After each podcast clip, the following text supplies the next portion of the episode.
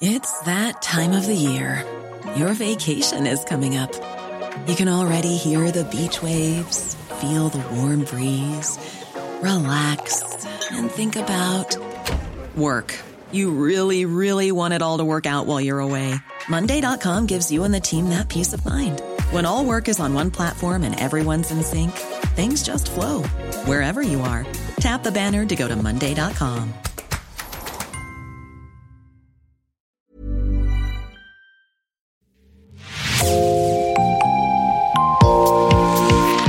Bonjour et bienvenue dans Podcasting, l'actu dans la poche, le podcast quotidien d'actualité du Grand Sud-Ouest. Chaque jour, suivez-nous à la découverte de l'information régionale avec les journalistes et chroniqueurs du territoire. Je m'appelle Jean Berthelot de Lagleté et l'épisode du jour vous est présenté par Juliette Chénion de l'équipe Podcasting. Aujourd'hui dans Podcasting, nous entrons dans les coulisses du Tour de France 2023. Notre partenaire Mediabas qui consacre deux articles. L'un se demande pourquoi le Tour de France choisit à nouveau le Pays Basque. L'autre détaille la stratégie du tout pour le Tour au Pays Basque Sud. C'est vous qui avez écrit ces deux articles, Chimounlar. Bonjour. Bonjour. Vous collaborez régulièrement avec Mediabasque et vous êtes notamment spécialiste du cyclisme. Vous avez donc écrit plusieurs articles sur le Tour de France 2023. Il partira du Pays Basque. Avant d'en dire plus sur les raisons euh, de ce choix, est-ce que vous pouvez tout simplement nous décrire les premières étapes de ce Tour 2023 Oui, voilà, donc on aura deux étapes qui vont euh, se dérouler en Pays Basque Sud. Hein. Pays Basque Sud, hein, c'est ce qu'on dit pour le, le thé espagnol. Hein. Donc on a un départ, euh, la première étape qui part de Bilbao, qui arrive à Bilbao, une étape de 185 km. Et le lendemain, on a une étape qui part de Vitoria, Gasteiz, pour arriver à Donostia, euh, Saint-Sébastien. Un petit peu plus longue, 210 km. Ce qu'on peut dire sur ces étapes, hein, sur un plan euh, sportif, euh, c'est que c'est des étapes assez musclées. C'est vrai qu'en début de tour, pour un grand départ, on est plutôt euh, habitué à avoir des, traditionnellement des étapes assez, assez, assez faciles. Hein. On peut pas mettre de la haute montagne d'entrée de jeu. Et là, on a des étapes qui sont... Euh, c'est un, un petit peu ce qui fait la spécificité du, du Pays Basque aussi. On a une succession de côtes qui sont... Euh, courtes souvent, mais relativement pentues. Ça donne des étapes assez explosives où on aura à la fois les favoris du classement en général qui pourront s'exprimer d'entrée et aussi des coureurs qui, qui jouent plutôt la victoire d'étape et des coureurs de classique, euh, je pense voilà au, au, Van Der Poel, au Van Aert ou à la Philippe. Donc ça donne des étapes qui seront euh, assez explosives. Et au-delà de l'aspect sportif aussi, euh, parce que ça reste un spectacle quand même, il faut pas l'oublier. Et euh, l'organisateur du tour recherche justement ça. On aura des, des de très belles images évidemment, puisque euh, on a à la fois la, mer et la montagne qui sont qui se mêlent un petit peu, et aussi la rencontre. Mais ça, on va avoir l'occasion d'en reparler, je pense, la rencontre d'un public qui est d'un public de passionnés, quoi, tout simplement. Quand on partait de bon matin, quand on partait sur les chemins à bicyclette. Nous étions quelques bons copains. Il y avait Fernand, il y avait Firmin, il y avait Francis et Sébastien. Et puis Paulette. On était tous amoureux d'elle, on se sentait pousser les ailes à bicyclette. Sur les petits chemins de terre, on a souvent vécu l'enfer pour ne pas mettre pied à terre devant Paulette. Le choix du Pays Basque pour le Tour de France n'est pas un hasard. En 1992, par exemple, un Tour de France était parti de Donostia. Le Pays Basque, vous l'écrivez, c'est une terre de cyclisme. Oui, voilà. Alors, une, il y a toute une histoire qui est, assez longue, une histoire qui date d'un peu plus d'un siècle même. Hein. Il faut savoir qu'au début du XXe siècle, au Pays Basque Sud, il y avait déjà un tissu industriel assez important, avec notamment une industrie autour de l'armement dans une ville comme Eibar. Et une, partie de cette industrie s'est petit à petit tournée vers la fabrication de bicyclettes. Pourquoi? Parce que c'est le moment au début du XXe siècle où la bicyclette euh, se démocratise. Hein. Il faut pas oublier qu'à la base, ça reste quand même, avant d'être un sport, c'est juste un, objet de, pour se déplacer, tout simplement. Et donc, on a toute une industrie autour du vélo qui se met en place avec des marques, donc certaines existent encore, hein, qui sont très connues mondialement. Je pense à Orbea, tout simplement. Mais petit à petit, il y a tout un tissu qui se met en place avec euh, des clubs qui se mettent en place dans les villages. Les industriels aussi eux-mêmes comprennent l'intérêt qu'il y a à mettre en place des courses. vraiment voilà, un tissu des équipes ensuite professionnelles qui vont voir le jour, avec toute une lignée de coureurs basques euh, très célèbres. Évidemment qu'on a en tête, c'est l'équipe Esqualtel qui a existé dans les années 90 et, 2000. Alors juste un mot, hein, pour Esqualtel, c'est quand même un, cas assez spécifique dans le sport. On peut faire la comparaison avec l'Athletic Bilbao en foot. C'était une équipe qui ne prenait que des coureurs formés ou issus du, du Pays Basque. Voilà. Euh, tel qui a disparu un moment, qui est en train de revenir maintenant, depuis, depuis quelques années. Enfin voilà, on a tout un, toute une histoire assez euh, particulière autour du vélo. Et ce qu'il faut dire, c'est que il y a eu le moment à Squaltel, on peut dire, il y a eu le moment à Indurain aussi, Indurain qui a gagné 5 Tours de France, qui était, qui était un coureur basque, un coureur navarrais. Mais ça s'arrête pas à ces moments. Je veux dire que même quand à un moment donné Squaltel va disparaître du circuit professionnel, mais la passion va toujours exister. Indurain va s'arrêter, mais la passion va rester. Et juste un petit mot pour, pour rappeler le, le grand départ de 1992 qui avait été à l'époque, c'était la première fois que le Tour de France était parti d'ici, du Pays Basque, et c'était un contexte assez particulier parce qu'on se rappelle à l'époque, il y avait la société basque était assez fracturée autour de la violence politique et tout ça. Il y avait des menaces qui planaient autour de de TA évidemment, mais euh, ça s'était très bien passé. Il n'y avait pas eu finalement de, de problème de ce côté-là et ça avait été un succès populaire euh, indéniable. ce que vous dites dans ces articles, c'est que le, public basque est plutôt apprécié des coureurs en fait. Oui, alors ça c'est quelque chose qui ressort. Des organisateurs d'abord, ça c'est Christian Prudhomme, le, patron du tour, on n'arrête pas de le rappeler depuis un an. Il dit que c'est un des trois meilleurs publics du monde avec euh, celui des, des Flandres celui du Yorkshire qui l'avait beaucoup marqué puisque le tour était parti de, de là-bas en Angleterre en 2014.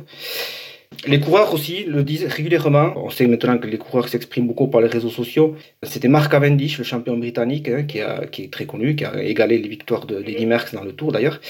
C'était il y a 5-6 ans, il avait euh, été très marqué par un, passage dans les Pyrénées où il avait tweeté que le, le, public basque lui donnait la chair de poule et que c'était le meilleur public du monde. Mais c'est pas le seul. Hein. Régulièrement, quand les coureurs viennent ici, même euh, autour du Pays basque, qui se déroule en avril, on a comme ça des, témoignages de coureurs qui, qui, saluent ce public. Et qu'est-ce qu'il a, ce public, en gros, de, de particulier? Autour de France, il y a une grande une majorité de gens qui, qui viennent là parce que c'est un spectacle gratuit, c'est un spectacle, on peut voir la caravane, etc., mais qui ne connaissent pas forcément euh, le, cyclisme. Et au, Pays Basque, on a un public vraiment de, connaisseurs qui applaudit tous les coureurs, du premier jusqu'au dernier, il y a un très grand respect des coureurs.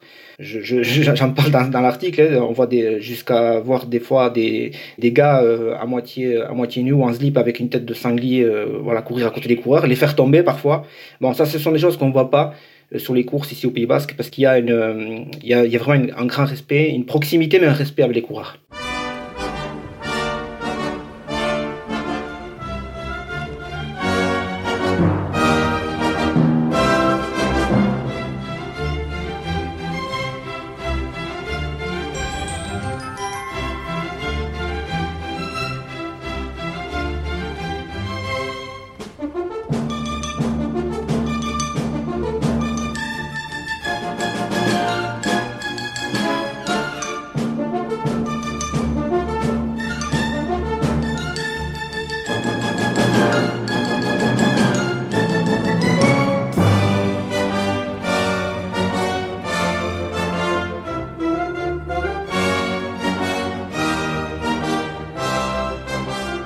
Avec vos deux articles, vous avez publié un, édito dans lequel vous sembliez regretter qu'il n'y ait pas eu de candidature commune entre euh, les deux Pays Basques, le Pays Basque Sud et le Pays Basque Nord pour ce Tour de France 2023. Euh, comment vous expliquez cette absence de candidature commune? D'abord, c'est un constat. C'est vrai que quand on a appris qu'il y avait une candidature qui était plutôt commune à la base, hein, c'était en 2019, le président de la communauté autonome basque, M. Urcuyo, et le président de l'agglomération Pays Basque, le maire de Bayonne, Jean-René Chigaray, avait fait part de leur volonté de voir le Tour de France euh, partir du Pays Basque avec une candidature commune. Et au final, c'est vrai que ce qu'on constate, et ce qui était flagrant lors de la présentation qui s'est déroulée à, à Gasteiz, c'est qu'il y avait uniquement les élus du Pays Basque Sud, il n'y avait personne du Pays Basque Nord. Et la question a été posée justement à M. Prudhomme, le directeur du Tour, mais il nous a répondu que c'était euh, c'était pas lui qui faisait les invitations, hein, c'était le gouvernement basque. Donc l'impression que ça laisse, c'est que c'est le gouvernement basque qui finance Et le Pays Basque Nord est un petit peu à la traîne euh, et euh, joue un peu les rôles de faire valoir. Alors ASO, l'organisateur, dit aussi que le tracé de la troisième étape qui arrivera en Pays Basque Nord n'est pas fixé. On n'est pas obligé de les croire parce qu'il y a des signaux qui, ont, qui viennent, qui émanent, hein, même du, de Bayonne. Euh, je pense à un tweet de le donc je, dont, je parle dans l'édito d'un conseil municipal en charge du, du transfrontalier également à, à Pays Basque, qui laisse penser que Bayonne est, bien parti pour être candidat. Mais ça laisse une impression un petit peu, un petit peu bizarre, ouais. Justement, la question du financement, ce tour dans le Pays Basque Sud coûtera, d'après la presse espagnole, 12 millions d'euros. C'est du financement public avec des retombées multipliées par 5, du moins c'est ce qui est attendu. Dans les coulisses, comment se négocie le passage ou un départ du Tour de France dans sa ville ou son département? Alors c'est vrai, vous avez évoqué ce coup là de 12 millions euh, qui, sort dans la presse. C'est vrai qu'ASO elle-même ne communique pas trop là-dessus. Et il faut savoir que sur ces 12 millions, il y aurait 6 millions qui vont donc ASO euh, à l'organisateur elle-même et les 6 autres millions qui servent un peu à la logistique, aux infrastructures euh, propres au départ. Comment ça se passe? Il faut savoir que chaque année, il y a quand même énormément de candidatures hein, pour recevoir le tour. Il y aurait 200 villes candidates à peu près chaque année. Et il faut savoir qu'un départ ça coûte euh, 60, dans les 65 000 euros et euh, 110 000 euros pour une arrivée. Voilà c'est des chiffres qui sont, euh, bon, ça dépend de la taille de la ville, hein, mais qui sont pas si élevés que ça, auxquels il faut rajouter là aussi euh, parfois voilà, des, des, des coûts euh, au niveau des infrastructures, il, y a, il peut y avoir des routes à refaire, etc. Pour une ville seule, ça peut être des fois un petit peu compliqué, donc c'est là que viennent se rajouter les collectivités, euh, les départements, les régions, etc. Il y a un intérêt, il y avait des conséquences économiques euh, voilà, à court terme, la, la, caravane du Tour, c'est beaucoup de, de personnes hein, à loger, etc. Mais à long terme, par rapport à, l'image, à, la publicité que ça peut euh, ramener. Mais parfois, c'est ASO elle-même qui va chercher une candidature parce qu'elle a besoin de, elle souhaite aller visiter un endroit qu'elle n'a pas été euh, voir. Je pense notamment, euh, il y a le cas d'Espelette il y a 4 ans, en 2018, où c'est ASO elle-même, le monsieur Prudhomme, qui décroche son téléphone et qui appelle le maire d'Espelette en lui disant on veut venir chez vous pour, pour le tour. Le, voilà, le maire lui répond, il croyait que c'était une blague d'ailleurs. Parfois, ça se passe comme ça. C'est l'organisateur lui-même qui contacte, qui a besoin d'aller à tel endroit et Tour de France, Tour de France, randonnée fantastique des géants. Tour de France, Tour de France, de l'année l'événement le plus grand. Et du nord au midi sur les routes réunies, tous les sportifs du pays vont regarder passer, applaudir, admirer tous nos ascenses lacés. Tour de France, Tour de France, nous encouragerons tes champions. Tour de France, Tour de France, tu passionnes tout à moi la nation. Un autre euh, point qui m'a marqué en lisant vos articles, c'est le décalage que vous pointez entre euh, cette venue du Tour de France, qui demande, euh, donc vous venez de l'expliquer, un engagement aussi de l'énergie de la part des pouvoirs publics pour l'obtenir, l'organiser, et d'un autre côté, un manque de développement du cyclisme au niveau local. Le vélo n'est pas assez présent dans les politiques publiques locales au Pays Basque? Ouais, voilà, c'est un petit peu tout le paradoxe qui ressort de cette histoire, c'est que bon, on fait beaucoup d'efforts pour recevoir la, la, plus grande course du monde. Mais en parallèle, si on creuse un petit peu derrière, euh, on voit qu'il y aurait des choses à faire au niveau du vélo. Tout à l'heure, j'évoquais au Pays Basque qu'il y a toute une histoire qui est centenaire autour du vélo. Et on a vu ces dernières années, par exemple, des courses assez importantes chez les professionnels disparaître, faute de moyens. On a vu des équipes en difficulté. C'est le cas chez les professionnels, mais c'est le cas chez les amateurs aussi. On se dit, mais pourquoi euh, finalement les, pouvoirs publics ne viendraient pas peut-être euh, aider ces courses, ces équipes qui sont en difficulté? C'est une question.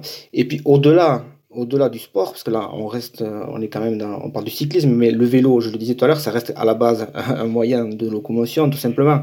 Quand on interroge la place du vélo dans la société, mais ça c'est pas propre au Pays Basque, hein, euh, quelles sont les infrastructures pour se déplacer en vélo tous les jours aujourd'hui?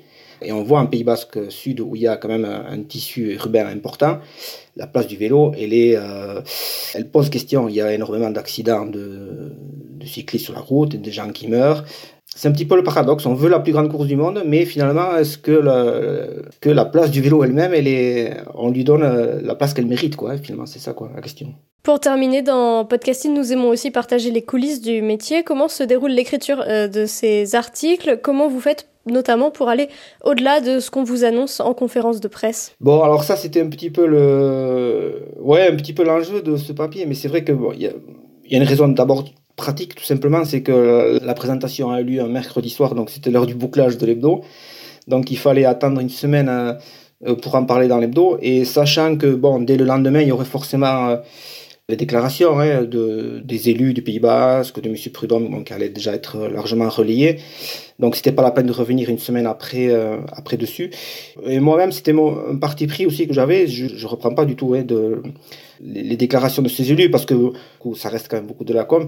Et l'idée, c'était d'aller au-delà en faisant intervenir des gens qui connaissent alors parfaitement le cyclisme. Je fais parler euh, notamment un journaliste qui s'appelle Ander Isagir journaliste, éditorialiste et écrivain du Pays Basque Sud, et qui a un regard quand même euh, pertinent, intéressant sur, euh, sur la place du vélo en Pays Basque. Donc l'idée c'était d'aller un petit peu plus loin, de ne pas s'arrêter vraiment euh, ouais, à ce qui peut être euh, de la com, ouais, comme vous dites. Ouais.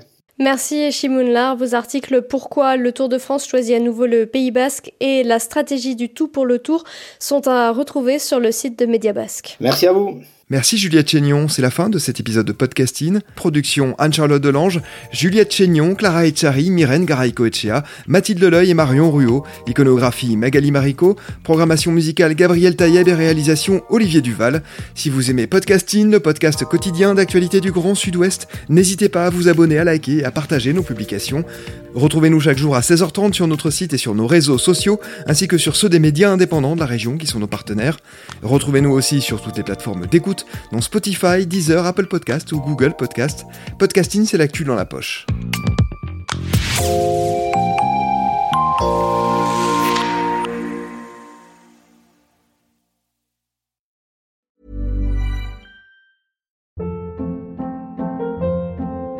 Hold up. What was that? Boring. No flavor. That was as bad as those leftovers you ate all week. Kiki Palmer here, and it's time to say hello to something fresh and guilt-free. Hello Fresh. Jazz up dinner with pecan-crusted chicken or garlic butter shrimp scampi. Now that's music to my mouth. Hello Fresh. Let's get this dinner party started. Discover all the delicious possibilities at hellofresh.com.